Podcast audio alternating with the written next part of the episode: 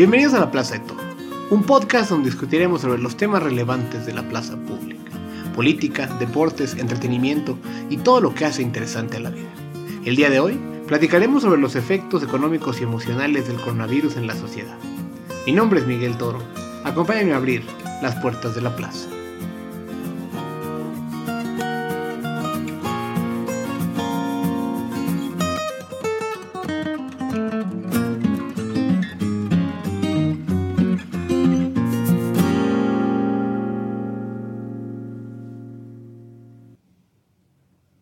Días a las 7 de la noche, muchísimos mexicanos sintonizan las conferencias del subsecretario de Prevención y Promoción de la Salud, Hugo López Gatel, donde nos enteramos de los nuevos casos de coronavirus que se suscitaron en las últimas 24 horas. Nos hemos acostumbrado a escuchar sobre los infectados, las defunciones y el concepto de aplanar la curva. No obstante, algo que está recibiendo menos atención, pero que también tiene una enorme relevancia, es el impacto económico que la pandemia y las medidas de mitigación de esta tendrán sobre la economía de millones de mexicanos. Para hablar sobre los efectos económicos que el coronavirus está teniendo en México y el mundo, tengo el gusto de contar con mi colega, el maestro Herminio Chanona, director de la carrera de Economía en el Campus Santa Fe del Tecnológico de Monterrey. Estimado Herminio, muchas gracias por acompañarnos hoy. Bienvenido a la Plaza de Toro. Ah, buenas tardes, Miguel. Y pues muchas gracias por la invitación a tu podcast y un saludo a toda tu audiencia. Pues muchas, muchas gracias. Comencemos platicando del gigantesco dilema de acción colectiva, que es el distanciamiento social y qué consecuencias tiene. ¿Podrías explicarle al público el tipo de efectos económicos que está teniendo el coronavirus sobre los países? En pocas palabras, ¿qué sucede sobre el consumo cuando entran en vigor medidas de distanciamiento social o cuando ciertos países cierran o perturban las cadenas de producción globales, al cerrar fábricas, o inclusive como con los americanos que invocan leyes de la época de la guerra de Corea para que 3M solo fabrique máscaras para ellos? ¿Podrías darnos una perspectiva económica de esto, por favor?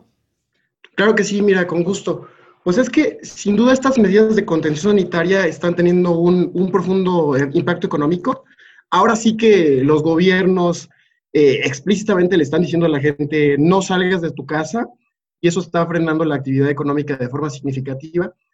Y como tú dices, es un dilema, una cruel disyuntiva en la que están enfrentando los gobiernos, pues eh, se ven forzados a elegir entre mayores pérdidas económicas o bien muertes y los gobiernos sin vacilar se están inclinando por anteponer la salud a la economía. ¿Qué pienso yo? Pues yo pienso que sin duda están actuando correctamente. Ahora, y esto sí hay que señalarlo, cuanto más estrictas son estas medidas de contención, pues más pronunciada va a ser la caída eh, a la actividad económica. Y los efectos no son, eh, los, digamos, los efectos son desiguales a lo largo de los sectores. Como tú sabrás, uno de los sectores más perjudicados es el, sector servicios. Eh, en particular, industrias como turismo, la industria restaurantera, la entretenimiento. Y me mencionabas que en un plano global, eh, tal como muy bien señalas, pues ah, están ocurriendo disrupciones con las cadenas globales de valor. ¿Qué son esto de las cadenas de global, eh, perdón, qué son las cadenas globales de valor y a qué me refiero? Pues, eh, como sabrán, hoy en día son muy raros los productos cuyo proceso productivo en su totalidad esté integrado dentro de un país. Lo más común es que conste de varios países y pensemos, por ejemplo, en un avión. O sea, de, cuántos países pueden proceder las partes que conforman un avión, o piensa en ejemplos más triviales como un automóvil o una laptop. hay un investigador que se llama Richard Baldwin, eh, que retomo, y él explica muy bien los efectos sobre las cadenas globales de valor. China, y esto no es cliché, eh, China genuinamente es la fábrica del mundo, pues tiene un potentísimo sector manufacturero. Ahora, en un principio el coronavirus pegó en China, eh, y eh, esto afectó las exportaciones de bienes intermedios, es decir, que se procesan eh, de China y con ello indirectamente se afectan los países que importaban esos bienes intermedios para a su vez procesarlos. Ahora, ¿qué puede pasar cuando un país, cuando se corta el suministro? Pues al no poder disponer de los insumos chinos, tiene que buscar fuentes de proveeduría nacional, pero es natural que sus exportaciones se van a ver afectadas y es que, como yo te decía, te repito, existe una gran interdependencia en la producción de bienes hoy a nivel global. Lo que es muy interesante es que el coronavirus golpeó de manera secuencial a las economías. Primero le pega a Asia, posteriormente a Europa, y ahorita desafortunadamente estamos empezando a, eh, empezando a sentir de lleno los efectos en, en América, y, y, es así como se van a sentir los efectos en las cadenas globales de valor. ahorita en Estados Unidos, y si tú ves los datos, o sea, Estados Unidos ahorita es el epicentro de la epidemia, y Estados Unidos junto a China, Japón y Alemania son eh, verdaderos hubs manufactureros.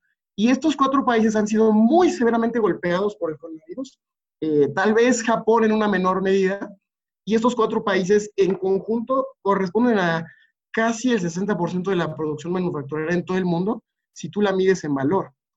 Eh, dicen los expertos que eh, las medidas de contención para el coronavirus están generando tanto un shock de la oferta y un shock de la demanda.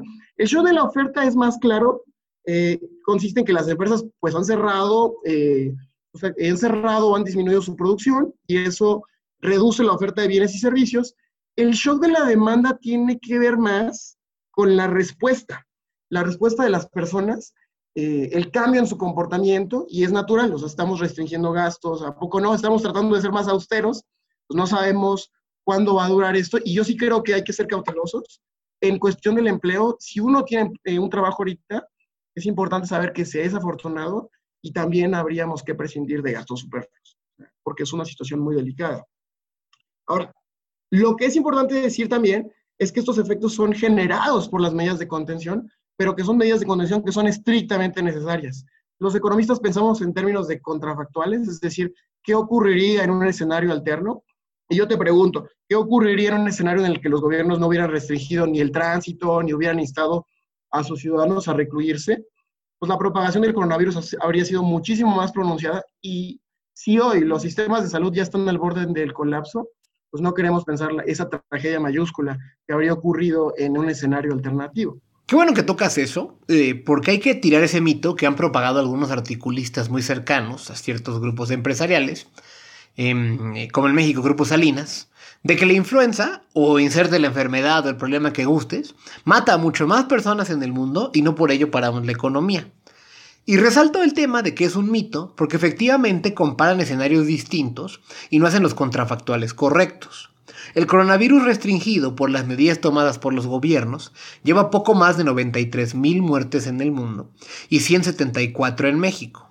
Pero sin restricciones, sin cerrar la economía, el impacto pudiera ser mucho mayor que los problemas que mencionan.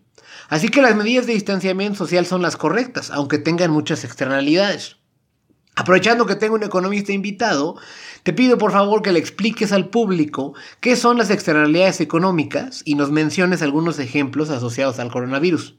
¿Qué es esto de las externalidades? Pues esto un poco como el libro de texto, pero los economistas entienden por externalidades eh, acciones de, consumo o de producción que van a tener un efecto secundario o indirecto sobre un tercero.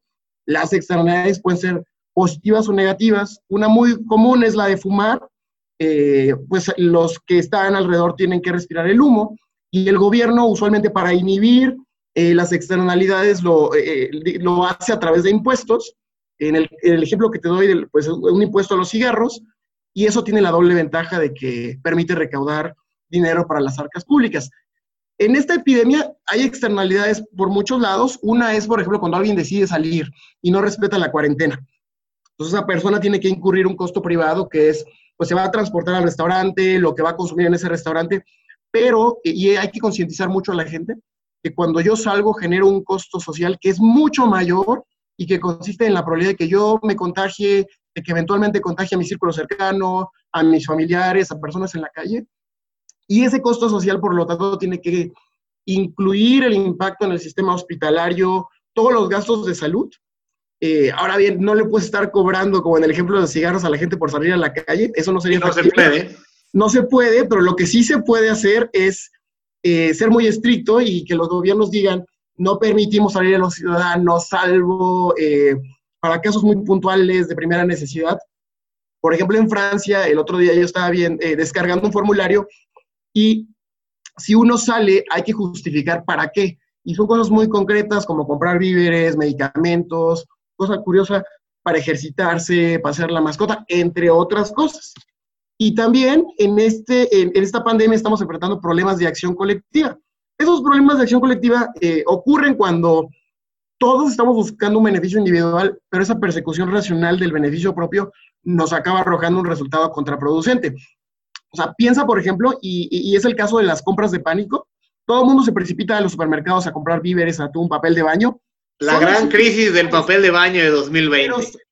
sí, una crisis, digo, yo creo que, eh, bueno, en mi caso era tú, ¿no? no tanto el papel de baño, pero son acciones racionales, o sea, realmente es algo, es algo racional, sobre todo si uno es averso al riesgo, no sabes cuándo va a acabar la cuarentena, pero esas acciones, sin duda, y nos lo, han dicho las autoridades, pues van a promover un desabasto de los bienes más básicos. Yo no sé si tú has visto, eh, pero en las redes sociales circulan unas fotos, unas imágenes muy conmovedoras de personas de tercera edad que llegan al centro comercial y, oh sorpresa, todos los anaqueles están vacíos. Y pues es una pena, la verdad. La verdad que sí, y sí, en el fondo describiste lo que son los problemas de acción colectiva. Básicamente que la gente no es capaz de ponerse de acuerdo en lo que serían las, los comportamientos óptimos, porque cada quien está buscando un poco su propio beneficio, y como decías, de manera racional.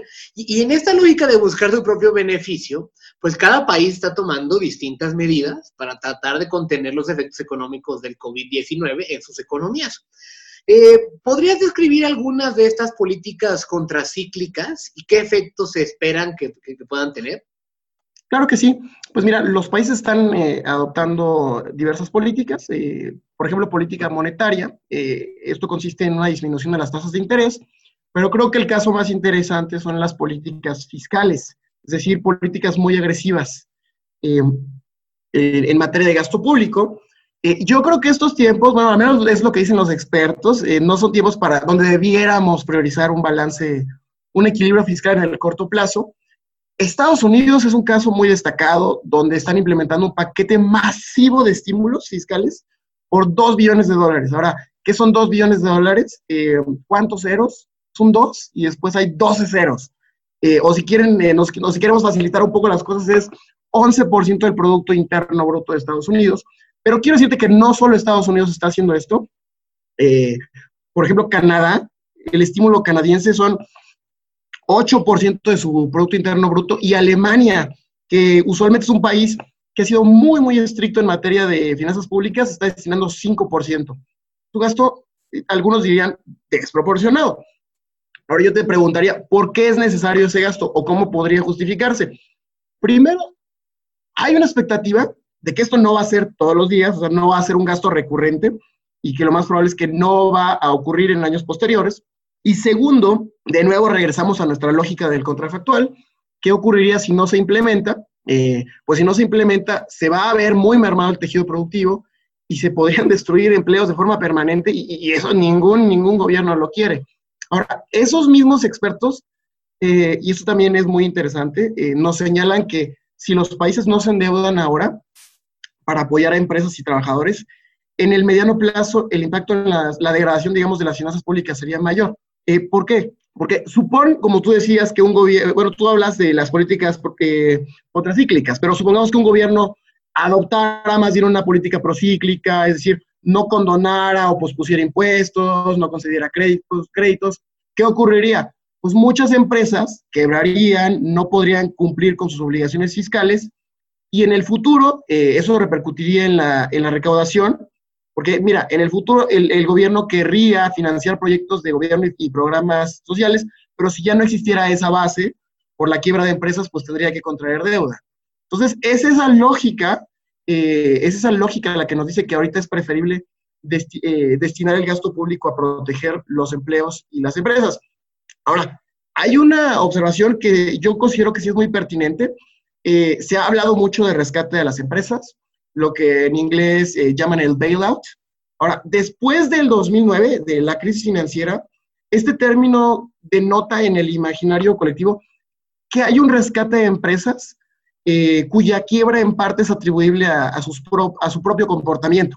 Por ejemplo, hay quien argumenta que en 2009 había una ausencia de adecuada regulación financiera y que eso favoreció prácticas oportunistas. No podemos pensar en ningún símil de la situación actual con el 2009, porque en esta crisis sanitaria pues no es atribuible a nadie, se parece mucho más a un desastre natural, eh, en verdad. Ahora, otro punto, pero este punto ya es más para, el futuro, eh, para, un debate futuro, es cómo debiera conformarse ese gasto público para reactivar la economía, porque también hay un margen eh, limitado de acción. Mira, el, Banco Interamericano de Desarrollo, el BIT, nos dice que en, en, las economías de América Latina y Caribe, la región, pues la deuda pública en el 2008, antes de la crisis financiera, eh, correspondía a 40%. Y ahorita la deuda pública en promedio en la región eh, respecto del PIB es 62%. Y también nos dice eh, el BIT que la capacidad de reacción fiscal hoy en día es la mitad de lo que era en 2009.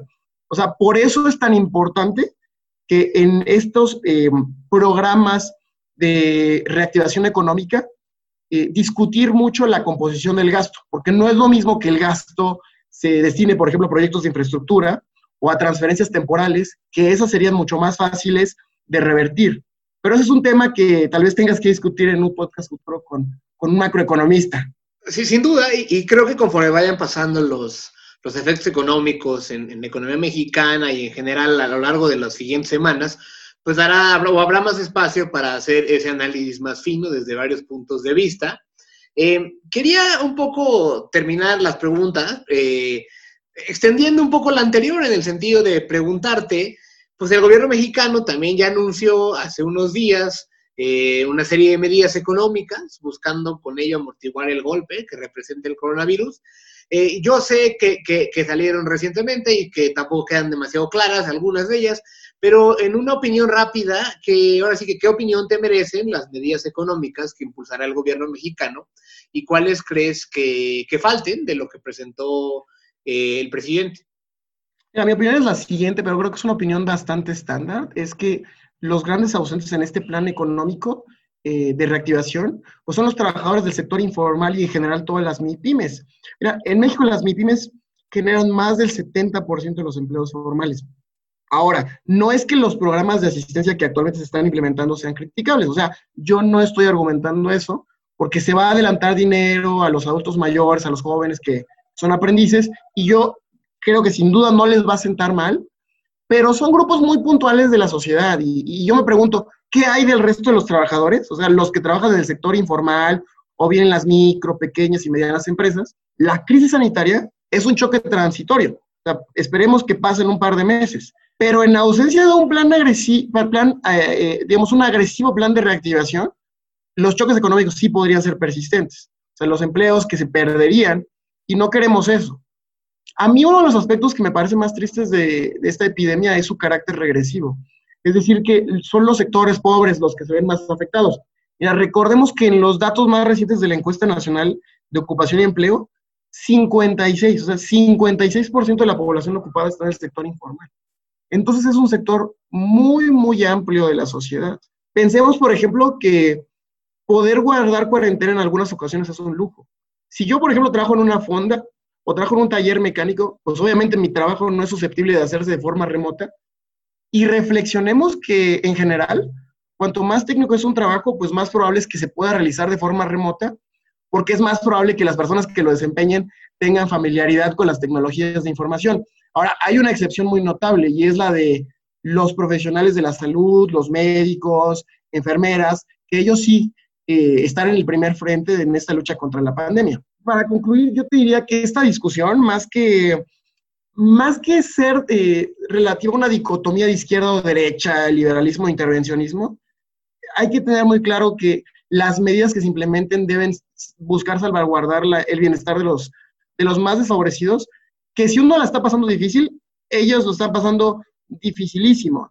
Entonces sí esperemos que se reconsideren las políticas públicas que, como tú me decías, apenas acaban de anunciarse y probablemente no están, eh, digamos, eh, hechas en piedra y, esperemos que en un futuro sí se enfoquen más en, la protección del empleo, porque esto podría llegar a ser una crisis del empleo.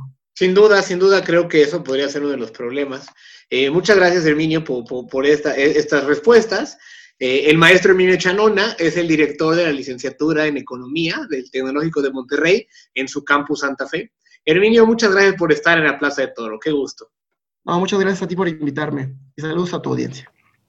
El coronavirus está asolando al mundo, exhibiendo la fragilidad de los sistemas de salud, de seguridad social y la precariedad de la situación económica de muchísimas personas. Adicionalmente, las medidas de mitigación y contención del contagio involucran que la gente se aísle, guardándose en sus casas, con todas las consecuencias emocionales que eso puede tener. No es una situación fácil para muchos y vale la pena explorar ese ángulo. Al regresar, platicaremos sobre los efectos emocionales y psicológicos que esta pandemia le está imprimiendo a nuestras sociedades. Esto es la Plaza de Toro. Ya volvemos.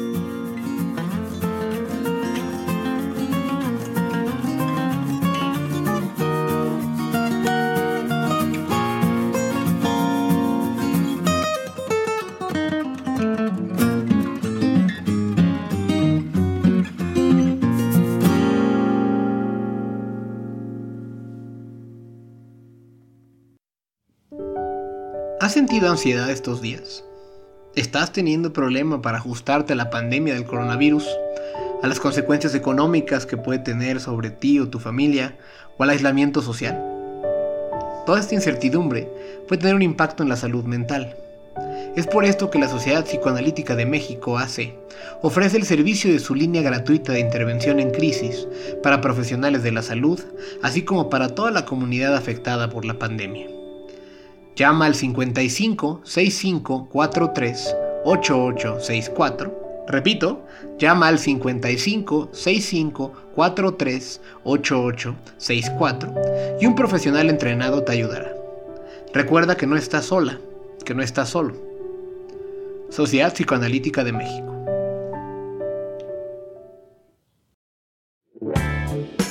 ¿Has pensado en cambiar a México? ¿Te gustaría emprender con sentido humano? El TEC de Monterrey tiene la carrera para ti.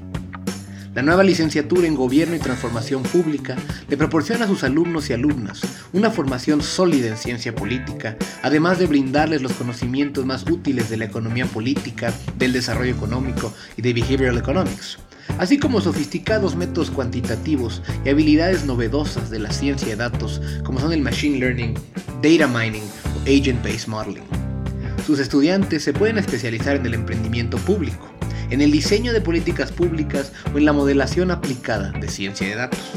Al desarrollar estas competencias, sus egresados podrán hacer el análisis estratégico más riguroso que demandan las empresas del sector privado, las organizaciones de la sociedad civil y las dependencias de gobierno. Aprende a utilizar las tecnologías más avanzadas para la obtención, manejo y visualización de datos y con ello sé parte de las oportunidades más relevantes de México y el mundo.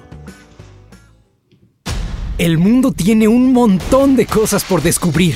Explóralas. Explora para cambiar tu futuro.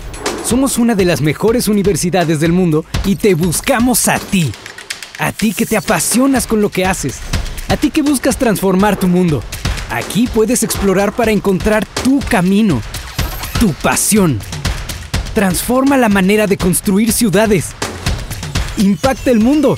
Sé un agente de cambio para transformar tu sociedad. Aplica tu creatividad para crear tendencias.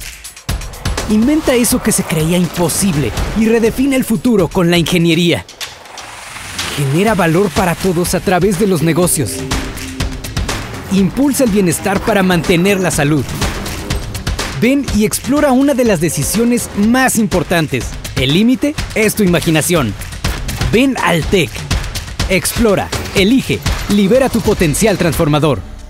Ciertamente muestro mis sesgos cuando les digo que en las últimas semanas he visto cosas rarísimas en las redes sociales.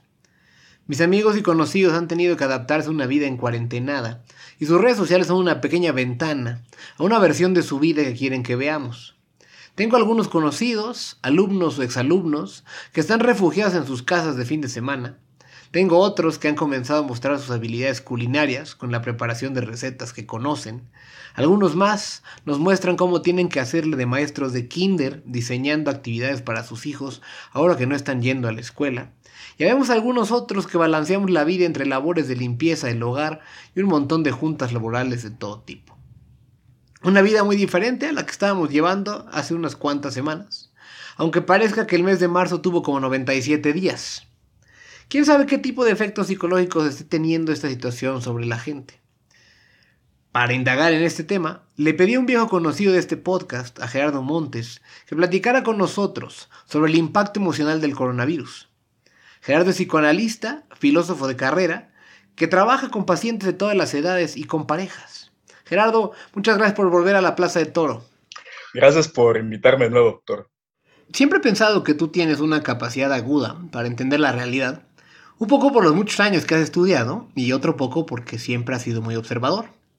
Con eso en mente y respetando la confidencialidad de la identidad de tus pacientes, platícanos un poco de algunas de las cosas que hayas visto que están afectándolos ahora que has tenido que cambiar a terapias por Zoom.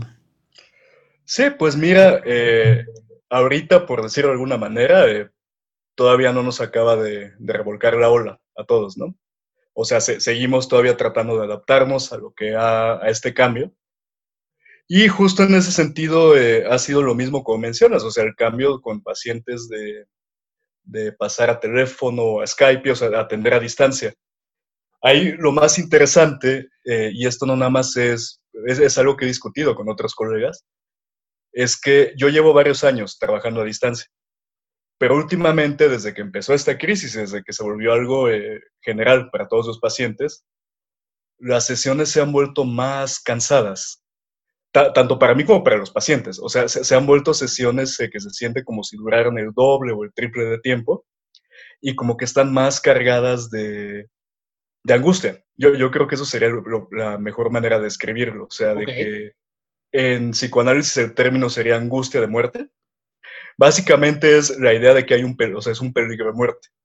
Si bien no es algo eh, tan evidente ahorita, ¿no? O sea, pero el hecho de que haya algo que esté en lo que la gente se siente en peligro hace que uno eh, busque eh, agarrarse de las cosas que, que, suele ver como fijas, ¿no? O sea, la rutina, el trabajo, la vida de familia. Lo que pasa acá es que es un tipo de crisis que, que va justo en contra de todo eso, ¿no? O sea, que hace que se cambien las rutinas. Para muchos pacientes esa rutina es salir a mi consultorio, por ejemplo, o el salir eh, a trabajar. Y entonces cuando hay ese cambio, cuando uno empieza a ver que esas cosas se pierden, entra esta angustia que es común, o sea, es, tanto para los pacientes como para, para mí y para mis colegas. Porque es algo que, o sea, muchas veces cuando llega un paciente con uno, te está hablando de su conflictivo y uno se relaciona un poco, ¿no? O sea, con lo que está pasando. Pero en este tipo de casos te están hablando de, me están hablando de, algo que nos está afectando a los dos. O sea, que, que es algo que, sí, que hubo un cambio que nos está pegando a los dos. Y entonces eh, eso causa de que aparte de los conflictos que ya venían de antes, o sea, los conflictos del día a día de cada persona, lo que los lleva a terapia, como que se, se tiñen por lo que está pasando. O sea, como que entra este nueva, esta nueva crisis, esta nueva conflictiva, y cada persona la va a vivir a partir de cómo ha vivido otros problemas de antes. Ok, como que extrapolaran, digamos, de sus experiencias previas, positivas y negativas, para ver con, un, con, digamos, con esa especie de lente eh, la crisis actual. Sí, o sea, es justamente, eh, me, gusta cómo lo dices, o sea, es, digamos que cada uno de nosotros tiene unos lentes con los que ve la vida. Esos lentes están hechos a partir de experiencias de la infancia, experiencias de la vida, experiencias traumáticas, o, tanto negativas como positivas. Y a partir de eso, eh, la mente es muy, la mente no le gustan las cosas nuevas. Siempre trata de verlas a partir de cómo, de lo que pasó antes. Y entonces esta crisis, cada persona, cada paciente lo va a ir viendo de esa manera. O sea, desde la persona que lo va a ver como, eh, puta, otra vez me voy a quedar solo, por ejemplo, ¿no? Alguien que ha tenido temas de abandono. O una persona que, que no sé, o sea, que tenga mucha presión económica o que tenga mucha presión de ser exitoso, por ejemplo, ¿no? Lo, lo va a vivir en el sentido de que esto es un obstáculo que está yendo en contra de tener ese éxito. Entonces e, es muy interesante cómo, eh, eh, digamos que es este evento externo, o sea, que nos está afectando a todos, o sea, que es algo de fuera, literal, es algo que viene de fuera, a cada persona le afecta en su, tenemos un término psicoanálisis que es el mundo interno. Es, digamos que es eh, la manera en la que uno vive, tanto lo de adentro como de fuera, o sea, la manera en la que interactúa con la vida.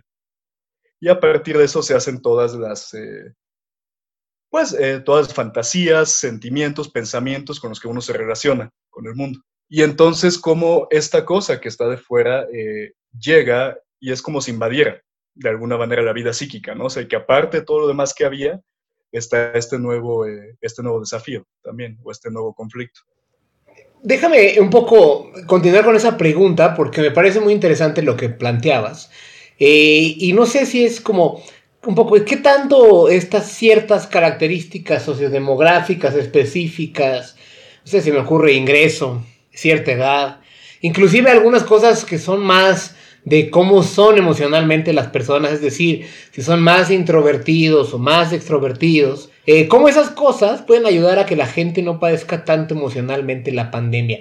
¿Crees de lo que has platicado con tus pacientes, lo que has visto en general en tu etapa de psicoanalista, que este tipo de variables estén ayudando a llevar el rato de, mejor manera a la gente?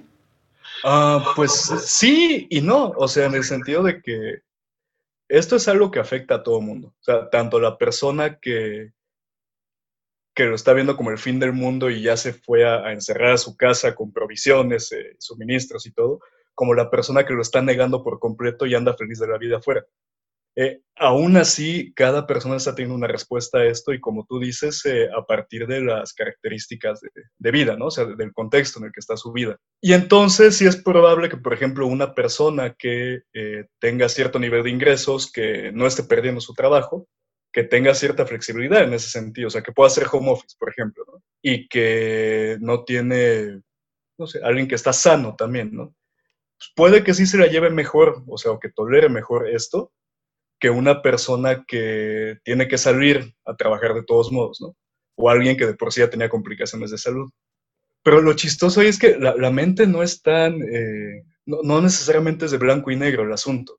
O sea, puede que ante una misma crisis una parte de esto nos cause conflicto y otra parte no. O sea, por ejemplo, esta persona que hablamos, eh, que, que, puede quedarse en casa, puede cuidarse, tiene cierto nivel de estabilidad, puede que se sienta bien ahí, pero al mismo tiempo puede que sienta culpa porque no está, eh, porque se le está no se le está pasando tan mal como otras personas.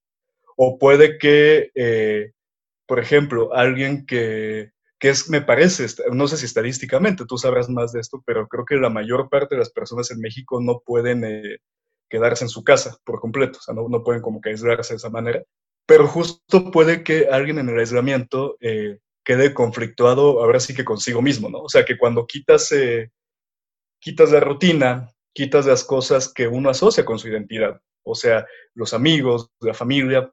Puede que cuando quitas todo eso, vas quitando las distracciones, es muy fácil que uno entre en contacto con aspectos propios que no le gustan. Ese, hay una frase de Pascal, un filósofo de, los 1700, 1800 me parece, que dice que todas las desdichas de los hombres se debe a que uno no sabe permanecer por sí mismo en una habitación sin hacer nada. Sí, o sea que cuando uno se queda, digamos que cuando uno se queda quieto en, un sentido eh, amplio de la palabra, salen los demonios internos, o sea, salen los pensamientos, sentimientos que quizás estaban ocultos en la rutina.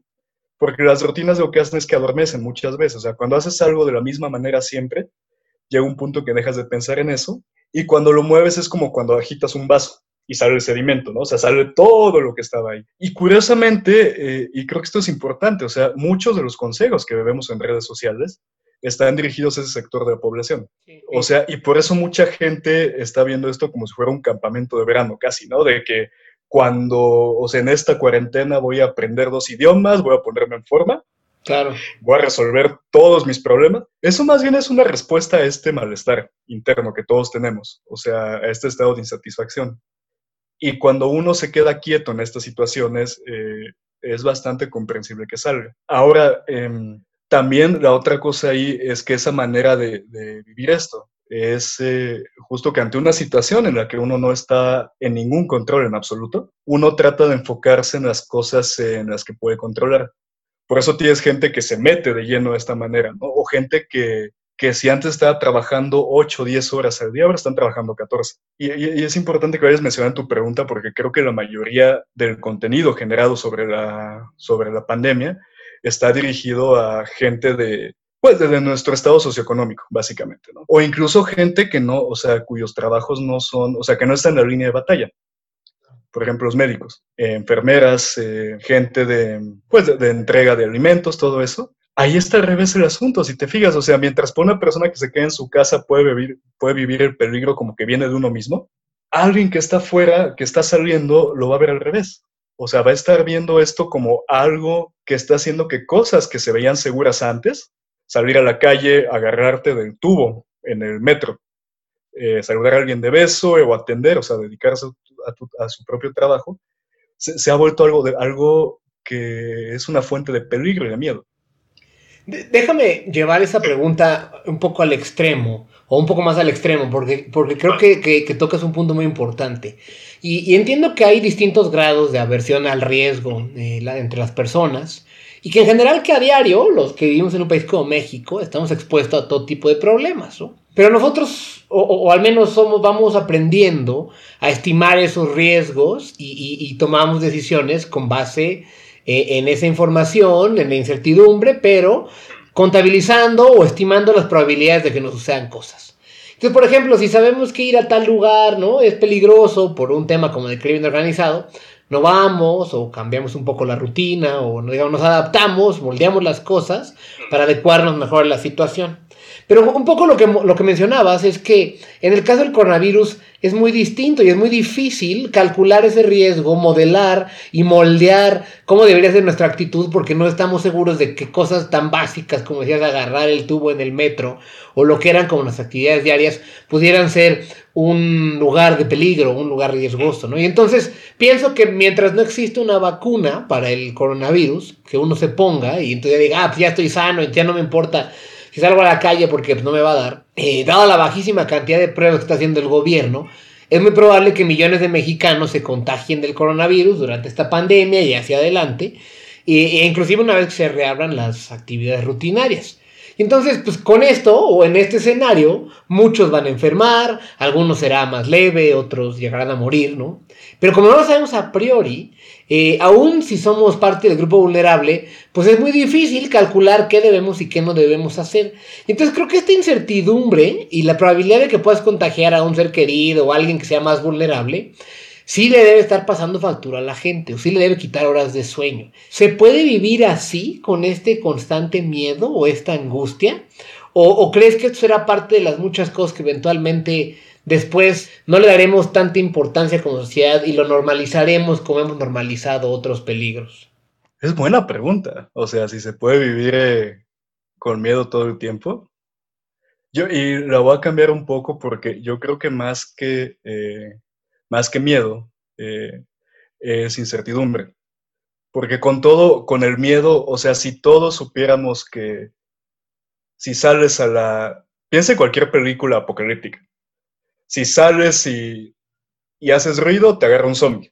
Entonces ya sabes que hay zombies ahí, que va a pasar eso y que así va a ser y ni modo, ¿no? El miedo ahí es que hay un peligro ahí real, hay un peligro eh, manifiesto, o sea, que podemos ver y que sabemos cómo evoluciona, cómo se da.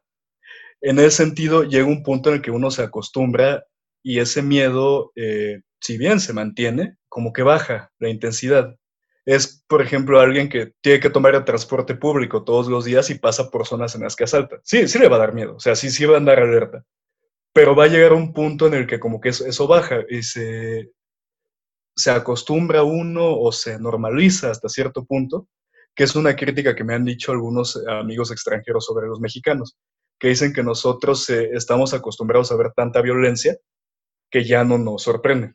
Sí.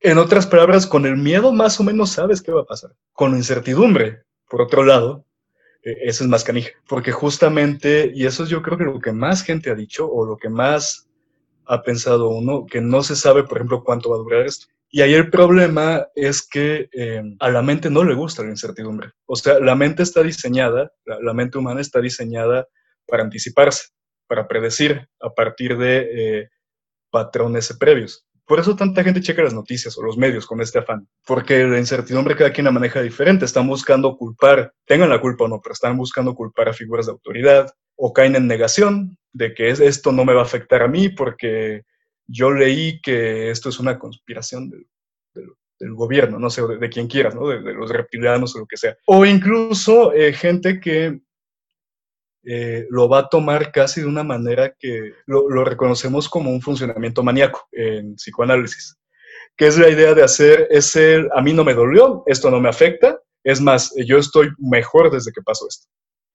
O sea, es este típico que, que quizás yo critico demasiado, este pensamiento de, gracias a esto voy a ser la persona que siempre he debido de ser. Que te cayó como anillo al dedo, como diría el presidente. Sí, o sea, exacto, o sea, es un funcionamiento así. La bronca de eso es que todas estas respuestas que uno tiene, son para evadir la angustia de la incertidumbre. La, idea de certidumbre en la vida, o sea, que la vida existe de certidumbre, eh, es en gran parte una ilusión. Decía eh, Hume que no sabes, o sea, a pesar de que el sol siempre haya salido en las mañanas los últimos miles de años, no sabes si va a ser así mañana. Y entonces uno anda con la ilusión de la incertidumbre y ahí eh, volviendo a la idea de la rutina. En esas cosas, en las cosas cotidianas, en lo mundano, uno cree que encuentra ahí cierta seguridad. Porque en verdad la vida es bastante caótica. O sea, es esto de que todos estamos a un mal paso en algún momento de, que la vida cambie, o de un buen paso también, o sea, de que la vida cambie de manera radical. Y cuando pasa una de estas situaciones que ponen en evidencia eso, o sea, los desastres naturales hacen mucho eso para el aparato psíquico, hacen a uno ver eh, lo vulnerable que es. Y es ahí por eso que yo la que eh, he tratado, la manera que he tratado de trabajar con mis pacientes esto, y con conocidos también, es eh, eh, la idea de que esto es un día a la vez. O sea, cual alcohólicos, cual es un día, de hecho, yo diría un momento a la vez, pero si un día a la vez ya es difícil, un momento a la vez ya es más, más complicado. Sí, sí, sí, mete mucha presión. uno de los problemas de la salud mental justamente es que al menos en México, en otros países, pero en México en particular, eh, el acceso a la salud mental es un lujo. Eh, y en, eh, justo en estas situaciones, además de la crisis de salud y la crisis económica, estamos en una crisis de salud mental. Y a la que mucha gente, si de por sí antes era complicado tener acceso a, a cualquier tipo de intervención de algún profesional, ahora es más complicado. Y la sociedad de la que yo soy miembro, la Sociedad Psicoanalítica de México, eh, abrió una línea de atención. Es una línea de atención en crisis para gente, está enfocada para tanto médicos, personal de la salud, pero también para cualquier persona del público en general que se sienta afectada por todo lo que está pasando. O sea, por, este, por esta ola que todavía no nos deja de, revolcar. Eh, tenemos una línea de atención en la que te, va a contestar un profesional capacitado, va a trabajar contigo en esa sesión y después va a decidir si canalizarte con alguien más o puede ser el mejor eh, paso a seguir. Entonces, eh, os voy a dar el teléfono. Es el 55 65 43 88 64. Es de la Sociedad Psicoanalítica de México y es una línea gratuita intervención en crisis para cualquier interesado. Perfecto. Muchas, muchas gracias Gerardo por, tu intervención, por, por, platicarnos de esta línea de ayuda y gracias nuevamente por estar en la Plaza de Toro. Gerardo Montes es psicoanalista, filósofo y da terapias para pacientes de todas las edades en su consultorio de Bosques de las Lomas en la Ciudad de México. Querido Gerardo, muchas gracias por estar nuevamente en la Plaza de Toro. Gracias a ti. Espero que la próxima vez sea sea de manera presencial. en otra modalidad. Muchas gracias, Gerardo. Qué amable. Gracias a ti. Con esto hemos llegado al final de este episodio, que esperamos haya sido de su agrado. Antes de concluir, permítanme una pequeña reflexión final. Creo que todos los que estén escuchando este podcast saben que el coronavirus ha llegado a cambiar la forma en la que hacemos muchas cosas y que no estamos seguros cuándo podremos volver a la normalidad. Dentro de todas las incomodidades que presenta las medidas de contención de la pandemia, Aprovechemos para revalorar algunas actividades que tomamos como básicas y en las que no les ponemos mucha atención. Por un lado, debemos valorar el servicio de limpieza que hacen muchas trabajadoras del hogar en nuestras casas y que ahora que tenemos que limpiar el baño, vemos lo cansado que es. Por otro lado, el no poder ir a nuestros restaurantes favoritos porque estén cerrados nos debe recordar lo frágiles que son los empleos del sector servicios, y que la próxima vez que podamos estar comiéndonos algo ahí, les digamos lo mucho que los apreciamos con una buena propina. En medidas más relacionadas con el trabajo diario y la rutina, espero que este periodo le enseñe a las empresas que es posible hacer home office, que se pueden tener oficinas más pequeñas, que se puede confiar en los equipos sin tener que tener al jefe respirando detrás de ti en la oficina porque no creen que puedes hacer la chamba de manera remota, que con ello contribuyamos a reducir el tráfico de las ciudades y su consecuente contaminación. Hay que recordar que en junio o julio, cuando nos toque salir de esta cuarentena, pues dado muy pocas pruebas que está haciendo el gobierno, probablemente muchos más infectados estén por ahí y puedan seguir contagiando gente. De manera que en agosto o en septiembre podamos tener algunas muertes por coronavirus o de neumonías o conflictos respiratorios atípicos que pues estén realmente asociados al coronavirus. Y como tal que nos acordemos de pues que hay gente que puede ser infectada y es un grupo más vulnerable y que hay que tener mucho cuidado y que por ello debemos mantener unas medidas de higiene mucho más altas conforme avancemos y que aprendamos de esta situación. Finalmente, en esta tónica, el distanciamiento social nos permite reforzar los vínculos con nuestros seres queridos, a quienes solo podemos ver por videollamada eh, en algunos casos, y sobre todo que reforcemos estos vínculos con quienes no podemos ver así, ya sea porque no conocen o porque no pueden usar esta tecnología. Ojalá que recordemos que nuestros viejos, eh, nuestros padres, nuestras madres, nuestros abuelitos y abuelitas, nos van a extrañar más que lo que nosotros extrañamos a quien sea, por una mayor desconexión. Levanten el teléfono y háblenles para decirles que están bien y saber cómo le están pasando ellos. Si este episodio les pareció informativo, ayúdenos a llegar a más personas, compartiendo este podcast en Facebook, Twitter y sus demás redes sociales. Recuerden que pueden encontrar todos los episodios del podcast en el app de Podbean, en iTunes y en Spotify, buscando La Plaza de Toro. También hay algunos extractos de las entrevistas que hago en estos episodios en video en YouTube. Si desean ver cachitos puntuales de ellos, nuevamente busquen La Plaza de Toro Podcast en el buscador de YouTube y será la primera opción que les aparezca. Si pueden, en cualquiera de estas plataformas, déjenos un comentario o un review. Para cualquier otra cosa me pueden encontrar a mí en Twitter en arroba Miguel Ángel Toro. Muchas gracias por escucharnos. Mi nombre es Miguel Toro y es momento de cerrar las puertas de la plaza.